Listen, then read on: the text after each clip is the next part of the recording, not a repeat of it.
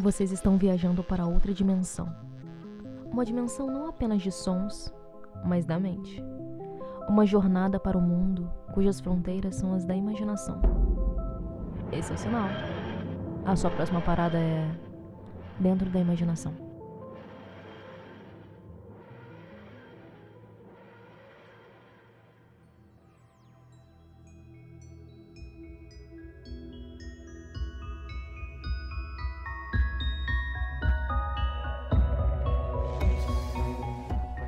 Pessoas, tudo bem com vocês? Eu sou a Flavi. E eu sou a Thay.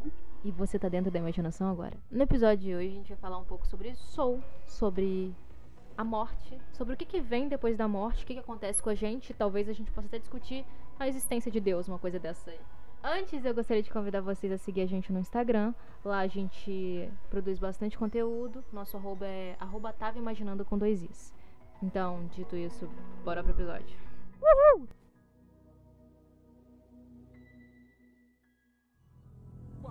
vida? Isso. Isso que vem depois da vida?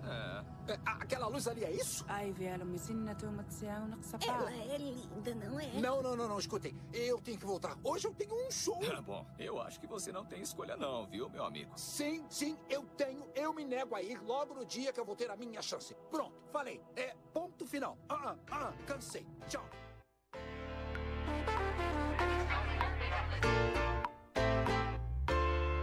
No dia 25 de janeiro de 2020, foi lançado Soul pelo streaming da Disney Plus. Soul vai contar a história de um cara chamado Joe que sonha em ser um músico foda e sempre quis trabalhar nesse lado aí do jazz, sendo musicista, tocando piano, uma parada assim, é o sonho da vida dele, o que ele acredita ser o seu propósito de existência. E aí, no dia que ele vai conseguir é, tocar com a mina que ele acha top, ele morre. É essa a história. Na verdade, ele não morreu, né? Ele só ficou em coma. Mas era pra ele ter morrido. Não, sem spoilers, sem spoilers. Tá. A, a gente vai tentar tratar aqui o mínimo possível de spoilers, porque, um, esse filme é muito recente. Exatamente.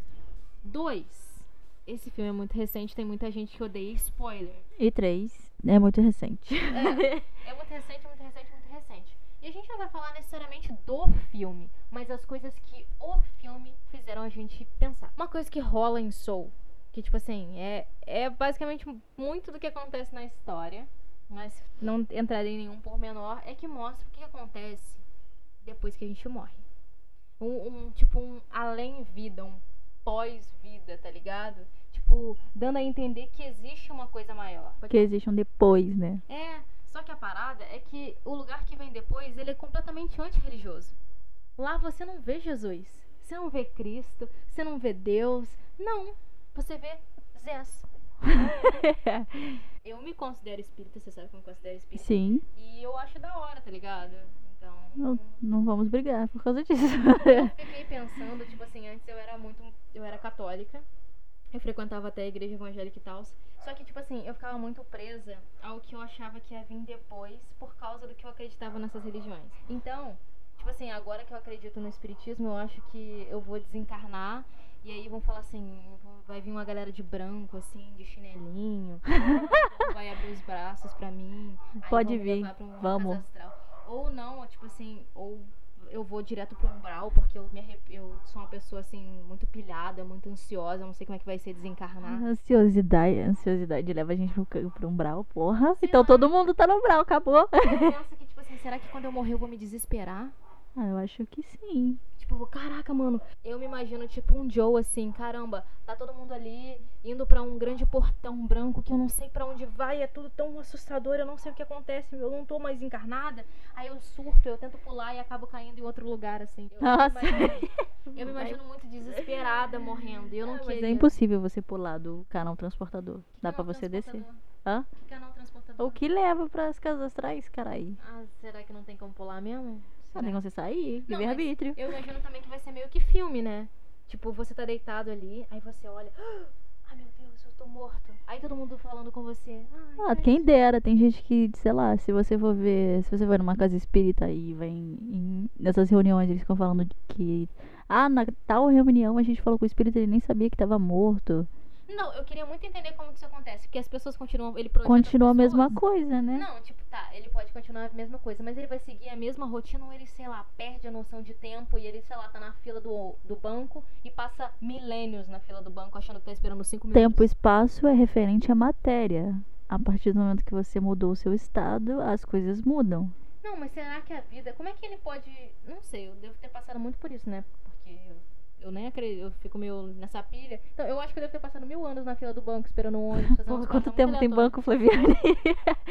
Sei lá, não sei qual foi a última vez que eu encarnei. Eu posso ter estado no primeiro banco da galáxia.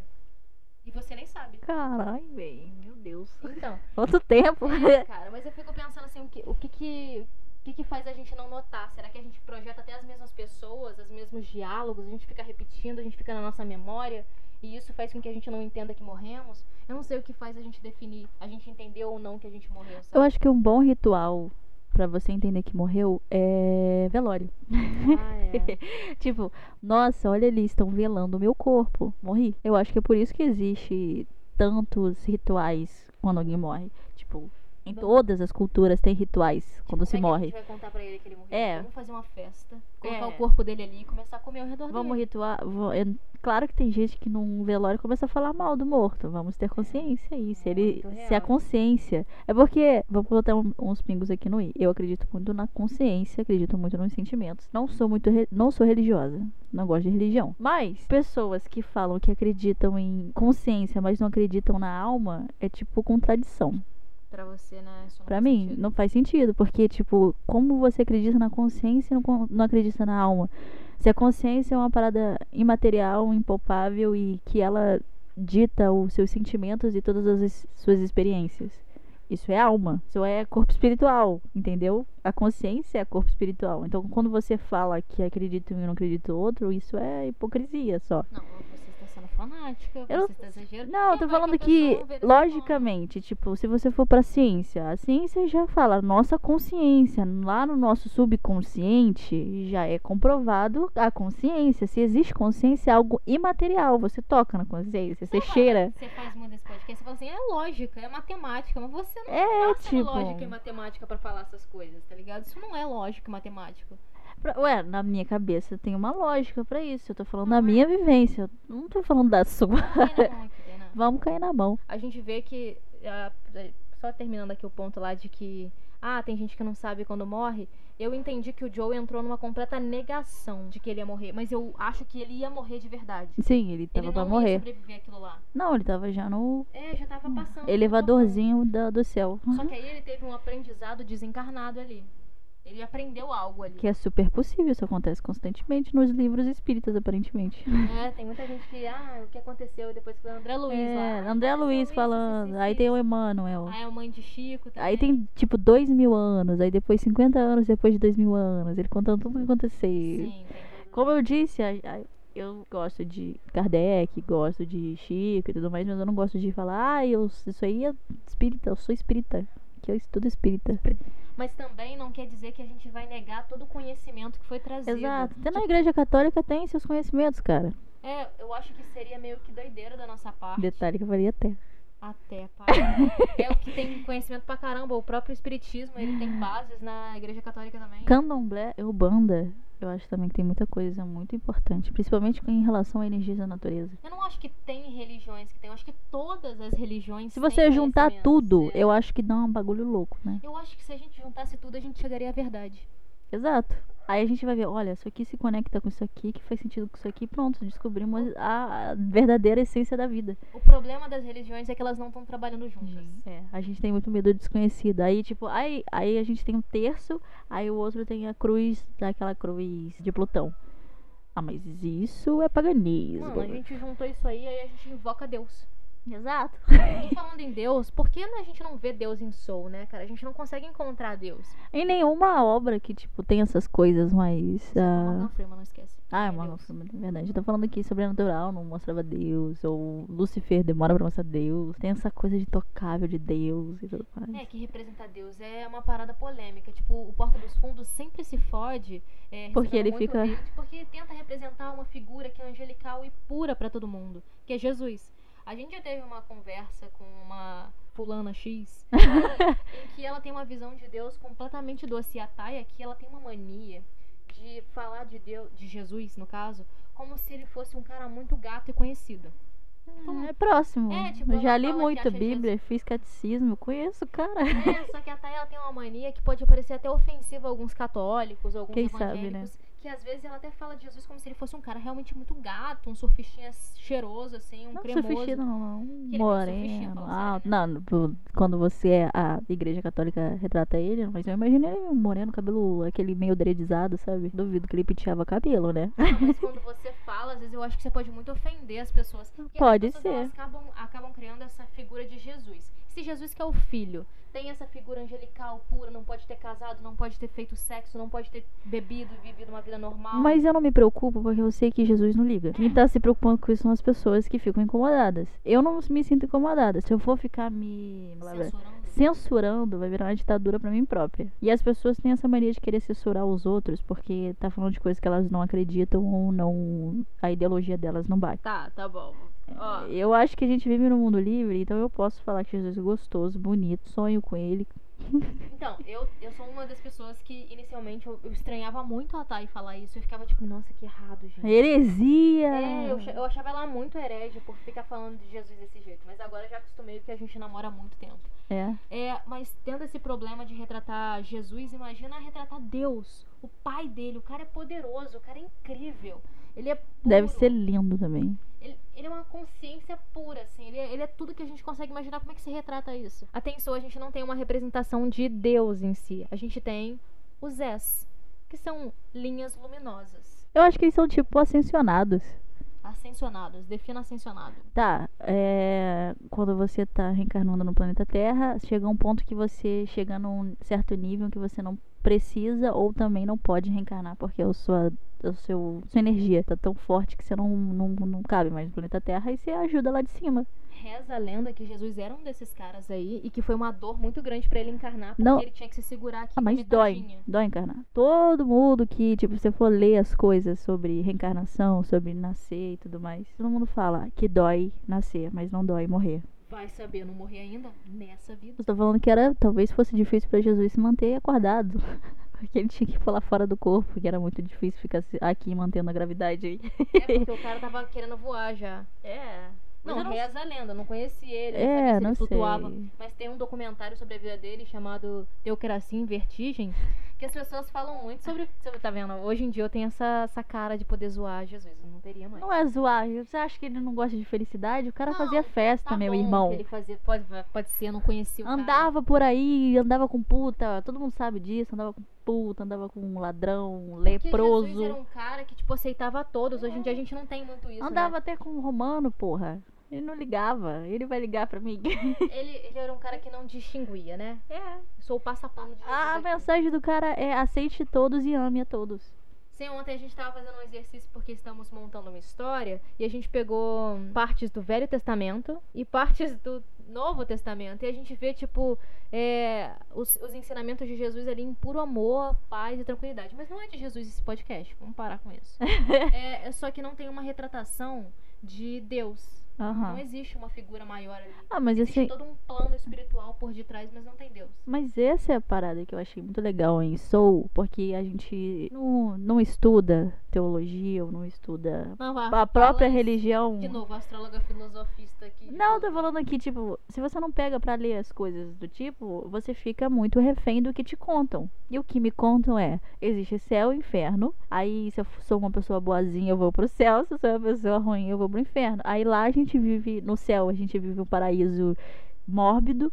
Todo mundo de branco, tendo que ficar em cima de uma nuvem parado sem poder fazer nada. E no inferno você começa a. a, a tem aquela coisinha do diabo enfiando no seu rabo, ou você queimando. É, é isso que te contam, porra. Mas quando você vai indo pra teosofia, vai lendo alguns livros esotéricos, aí vem essas coisinhas, aí você vai vendo as coisas que se conectam, porque, tipo, como é que as pessoas, pessoas de lugares diferentes do mundo, ao mesmo tempo, na mesma coisa, ficam contando coisas que são muito simil- similares, que se conectam, tipo, logicamente.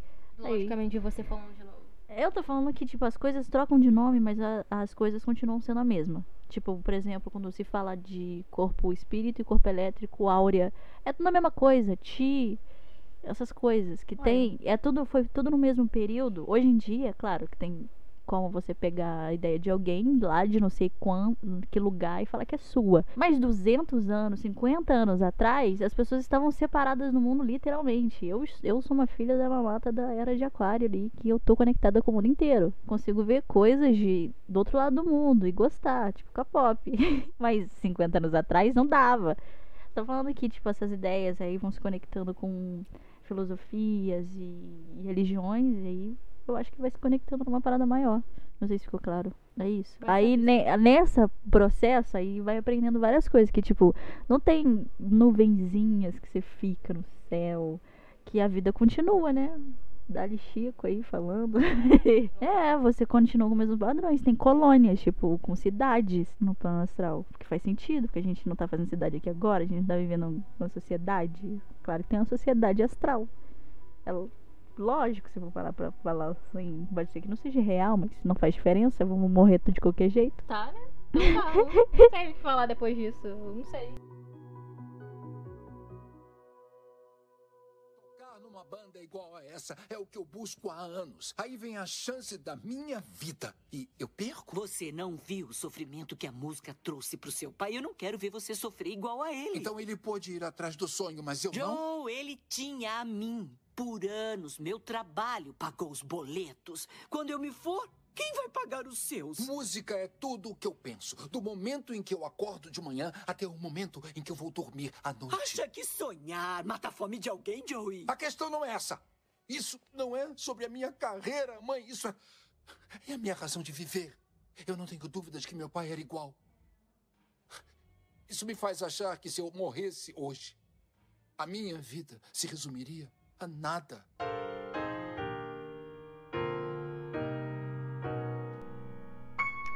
Tipo, o que que faria a gente pensar que é, seria tão diferente assim morrer do que é que é viver, tá ligado? Porque se a gente tá aqui vivendo em sociedade, por que que morrer seria ficar parado numa nuvem? Sabe? Por que que seria tão diferente do que a gente realmente faz aqui? A gente não muda, não vira santo quando morre, não. É, é uma, uma coisa mítica, né? Eu escutei quando a minha mãe faleceu que quando ela morreu, ela provavelmente se arrependeu de seus pecados Pra poder ir pro céu. Pra poder ir pro céu, e que isso é o que importa pra Jesus no fim, quer dizer, pra Deus no fim das contas, sabe? Que ela tenha se arrependido no final. Eu fiquei pensando, será que ela se arrependeu no final? E eu fiquei, eu falei, pô, não vou queimar neurônio com isso não, tá ligado? Mas tipo, é, tendo essa visão de que não importa a vida que você viveu aqui, se você se arrependeu no final, então tá tudo bem.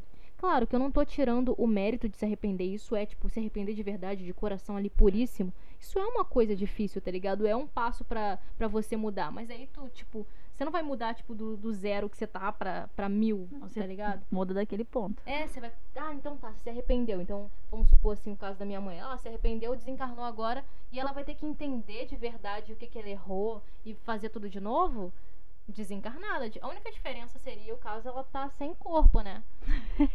não, tem o corpo espiritual, né? Mas ela tá sem corpinho de carne. Ela não tem mais o envoltório material que, que ficava. Nossa, Nela ali. palavras de livros espíritos aí, ó. O envoltório carnal. Af. Af. Enfim, né? E uma, um dos, dos lances lá do, do Joe é que ele não entende que após a vida existe vida. Tá ligado? Não. E é isso que frustra ele bastante. Por mais que ele esteja vivendo o tempo todo. Tanto que tem um, um, question- um questionamento, não. Uma citação no filme que é bem interessante. Que ele tá conversando com a moça que ele queria tocar. O que que foi, Joe? É que eu venho pensando nesse dia faz. Bom, a vida inteira. E eu achei que ia ser diferente. Tem uma história sobre um peixe. Esse peixe foi até um ancião e disse: Tô procurando um negócio, um tal oceano. O oceano? O ancião falou. Você está no oceano. Isso, disse o peixinho. Isso aqui é água. O que eu quero é o oceano. E basicamente o Joe faz isso durante toda a história em que ele quer viver, ele quer sentir, ele quer experienciar o que, que é o sonho e o grande propósito da vida dele. Só que ele tá fazendo isso ali, sabe? E ele vai fazer isso tanto encarnado quanto desencarnado, porque ele continua sendo the Ele. same people, sabe? Uhum. Então, Essa é uma parada legal que ele passa todo o filme, assim, eu não vou, eu falei, eu não vou dar spoiler, mas ele passa todo o filme tentando encontrar esse grande propósito, não encontrar, ele tenta viver esse grande Que propósito. ele acha que é dele. que ele acha que é, é para isso que ele nasceu, ele nasceu pra ser músico, e ele tem que fazer isso, sabe? Então, tipo, e aí ele descobrir, de certa forma, porque é um filme da Pixar, né, gente? Ele vai ter que descobrir alguma coisa e aprender. É, ele descobrir que não é exatamente isso aí, ele desconstruir isso, é muito legal, tá ligado? De, de entender que existe vida, não importa onde você esteja, que a vida é você. A vida não é o estado em que você A está. vida está em ti. É. Então, às vezes a gente fica muito preso aqui, tipo, tanto que a gente fala morte, a morte é o quê? Acabou a vida. O oposto de vida, morte, mas o oposto da vida não é a morte. O Eu não oposto- tá vivendo. É, não tá vivo, sabe? E não tá vivo não tem nada a ver com tá, com tá morto. Desviver É, é não estar vivo. a morte ela é aquela transformação que tu tá passando, né, cara? Não é muito difícil você, tipo, buscar em vida exemplos de pessoas que morreram, entre aspas. Ou desviveram, por exemplo. Tipo, tem esse lance de ficar buscando um ideal de vida perfeita e ele esquece de viver delas. Então, tipo, a vida na internet mostra muito isso. Tipo, as pessoas ficando tristes porque tem alguém que tem um carrão ou alguém que tem um corpo perfeito, elas se sentem mal e querem buscar esse ideal de vida perfeita que é o carrão e o corpo perfeito e não estão vivendo elas, estão vivendo sonhos e ambições além para ter um significado maior para elas. Tipo, ser feliz é não ser você, é ser É. aquela pessoa no futuro. Exato, tipo, ah, eu quando eu for. Fazem muito isso quando a gente é criança. A gente já teve esse dilema em algum momento aí, eu não lembro em qual podcast, foi o de VMcast ou esse. Que ah, ficam muito estimulando isso quando a gente, desde que a gente é pequeno. Quando você crescer, o que, que você quer ser? Ou, ah, e quando você crescer, ou qual é o seu tipo ideal de pessoa? Ou como, sabe, sua sexualidade, o que é. Eles te treinam pra viver no futuro, né? Pra você, tipo. É, tipo, ai, que faculdade você vai fazer? Que profissão você vai ter? Ai, que, que qual a nota que eu vou tirar? pra isso- que faculdade eu vou? Mas não onde eu estou, o que eu estou fazendo agora. Quem eu sou exatamente agora, nesse exato segundo. O que eu quero agora. É mais o, o que você quer ser quando você crescer. O que, que eu posso fazer por mim agora? O que, que eu posso melhorar agora? O que, que eu posso pegar e fazer agora? A gente não, não vive nesse agora. É claro que é bom você pensar no futuro num espectro do tipo, se eu fizer isso agora, eu sei que no futuro eu vou estar melhor. Ou tipo, eu vou citar aqui uma cena do filme, não é spoiler, mas tem um ponto em que um cara chamado Terry, ele avisa a um, uma pessoa que está encarnadinha, ele avisa que se esse cara continuar comendo processados desse jeito, a vida dele vai ser meio curta, tá ligado? Esse é um, uma parada, um ponto, tipo, É, tipo, ah, eu tô comendo batatinha, eu sei que no futuro eu posso ter problema nos meus rins, barra pedra. Ó, eu não tô bebendo água. É, eu, eu não tô bebendo água, é o que vem mais rápido o tiro na cara, sabe? Toda, eu, tipo, sempre tem ao nosso redor alguém que teve um problema por não beber água o suficiente. Nossa. Tipo, chega e fala assim, nossa, eu já tive uma pedra no rim, você não sabe quanto que dói. encher minha garrafinha de 2 litros, porque é assim que eu sei que eu tô bebendo direito. Porra, mano. Então, é- são, são essas coisas, assim, que é bom ter o espectro do futuro, né? Mas não, eu acho que talvez não ficar pensando, né, em quem você quer ser. Eu sou uma pessoa ansiosa, eu, eu vivo basicamente isso aí que você falou. Eu sempre fico pensando o que que eu quero ser. O que que eu tenho que fazer pra ser essa pessoa. Ou as coisas que eu tenho que fazer pra melhorar. Eu penso muito nisso. E às vezes eu esqueço bastante de viver o agora. Eu tenho um, um, um certo probleminha ali com ansiedade. Então é isso. né? Problema leve. Um leve probleminha apenas. E é, tipo. Eu, perto da Flavitinha, me sinto uma privilegiada. Sou nada monge ansiosa. budista da Na verdade, sou nada ansiosa. Eu não consigo nem pensar muito à frente. Tipo, quando eu era criança, eu respondia o que as pessoas queriam ouvir. Tipo, eu quero ser médica. Quero ser advogada. Estranho, eu respondi umas paradas muito aleatórias. Tipo, ah, eu quero ser artista. Tipo, uma vez minha mãe me levou numa. Minha mãe e meu pai me levou numa casa em que você. Tipo, uma casa de macumba. Será? Não sei qual é o nome dessa casa. Um lugar onde as pessoas macumbam. minha mãe. É macumba mesmo ou Não, banda? É um banda, mano. Mas, enfim, eu, eu não sei falar isso. Eu não sei descrever. Você era muito pequeno, não sabe o que, que é. Sim, aí tipo, o cara perguntou assim, aí, o que, que você quer ser? Eu fiquei, porra, tem que responder uma parada maneira, uma parada que todo mundo vai me achar top, eu quero ser cantora. aí ele falou assim, então canta alguma coisa pra mim aí, eu.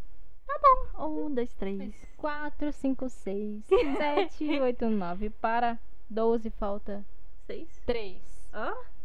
9, 10, 11, 12. Ah, tá, desculpa, eu sou ruim de matemática. Não, tipo, mano, sei lá, e eu, eu respondia coisas muito mágicas, muito incríveis. O que, que você quer ser? Ah, uma fada sereia, transmutada, sabe? Então, Nossa, nossa. muito futurista. E eu me sentia adulta falando isso, sabe? Ah, Mas é, a gente falando assim sobre o que, que- o, o que se quer ser, né? Tem um É. discurso muito forte no filme que é qual é o propósito da sua existência?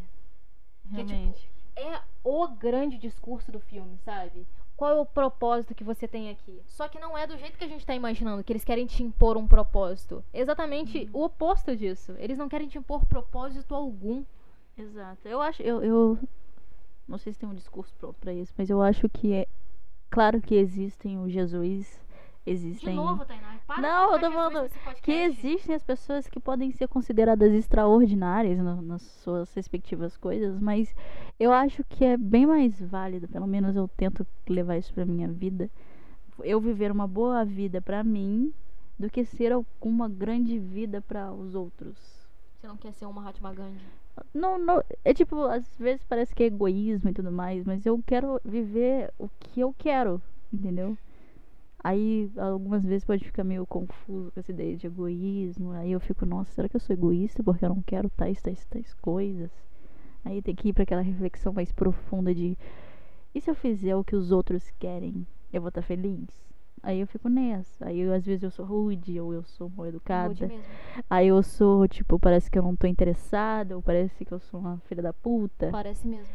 É, mas eu tô vivendo o que eu acho que é certo, então eu acho que tá válido. Eu vou aprender a ser alguém mais benevolente nas próximas vidas. Nessa, não. cada, cada dia um passo. Ou cada vida um passo. Tipo assim, o propósito, ele faz a gente entender que a gente tem um sentido aqui. Faz a gente ser um pouco menos, é, talvez, niilista. Porque, tipo, às vezes a gente, é- a gente acaba tendo que ter essa coisa, tanto com as religiões também. A gente precisa de religiões, de propósito, de missões, de alguma coisa pra a gente entender que nós somos importantes nesse mundo. Pra instigar a algo maior. Porque sem isso, talvez a gente se sinta completamente sem esperança e vire um Rick Sanchez, sabe? Tipo, de Rick Mori. A Filha come- da puta. Não, começar a achar que as coisas não têm um real propósito. Principalmente o Rick nas primeiras temporadas, sabe? Tipo, você começa a atacar o foda-se. Tipo, isso não importa. Isso aqui é nada. Eu sou nada. Eu sou minúsculo. Essa existência é uma de tantas. Eu sou Come um what you grãozinho. É, tipo, eu sou um grãozinho de areia. Vamos assistir TV e foda-se, sabe? Tipo, eu acho que. Por isso que eu acho que a religião é importante. Eu acho que doutrinas são importantes. Eu acho que, sei lá, até. Até, sei lá, meditações de, de YouTube. Eu acho que todas essas paradas. Até o coach é importante. Coach é uma parada que a galera zoa. Eu zoo muito coach. Mas eles são importantes, mano. É alguém pra falar assim: não, olha só. Tua importância tem sentido sim. Quer dizer, teu sentido. Eita! tua existência tem importância e sentido sim, sabe? Então, uma coisa que foi legal do Joe descobrir é que o lance do propósito não é ser músico, é estar vivo, é existir, sabe? a é música algo... faz parte do processo de estar vivo. É, isso faz parte, mas não quer dizer que é só isso, que ele é um ser bidimensional que só precisa da música pra viver, que ele é muito mais. Isso é mostrado muito em pequenas coisas. Tipo, quando ele vai cortar o cabelo. E o cara fala, nossa, essa conversa que a gente teve foi muito massa, velho. Ainda bem que a gente parou de falar só de música. Sim, eu ia falar do contraponto que a gente não citou muito aqui, que é uma outra personagem muito, muito importante na história, que é a 22. 22! Ah, vai ser sofrido de novo. Só um minuto. 22, entre nessa dimensão agora. Quantas vezes você que dizer que não quero ir pra terra? Você não tem opção, 22. Você vai pra Terra ter uma vida. A 22 está há algum tempo na escola da vida e teve notáveis mentores como Gandhi, Abraham Lincoln e Madre Teresa. Acabei com ela. Ignora. Não, ela não quer viver, ela quer continuar sendo uma alminha, curtindo de boa, e ela acaba por, sei lá, que X razão aí que eu não vou contar, é, tendo que ir pro mundo dos encarnados, o mundo das pessoas que têm voltório carnalzinho. E ela acaba valorizando coisas pequenas como cortar o cabelo, sentir o sol, é, estar vivo, realmente comer. Ela acaba valorizando as relações humanas de um jeito que o Joe passou, sei lá, quantos anos de vida ali e nunca entendeu, sabe? E foi vivendo que ela aprendeu que ela queria viver. E não porque ela tinha que ser médica, musicista, porque ela tinha que salvar crianças na África, porque ela tinha que escrever livros motivadores, não, porque ela queria viver. Sabe? Isso é uma parada legal, é uma descoberta bem legal. Então, tipo, faz a gente pensar no nosso propósito de vida. Se ele é realmente ser uma profissão ou ser vivo, tá ligado? Positão, o grande filósofo ascensionado Baltazar, vivencie. E com isso, espero que a gente possa terminar o Dedo da Imaginação dessa semana. Eu espero que você tenha gostado, que você tenha apreciado. Se você gostou, ou se você gosta do conteúdo que a gente produz aqui, não esqueça de seguir a gente na plataforma que você escuta. É isso, a gente se vê no próximo episódio. Tchauzinho. bye bye.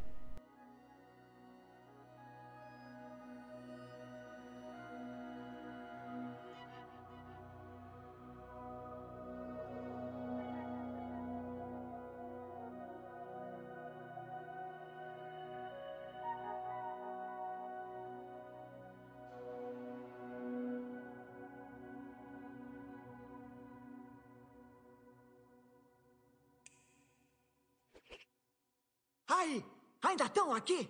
O filme acabou!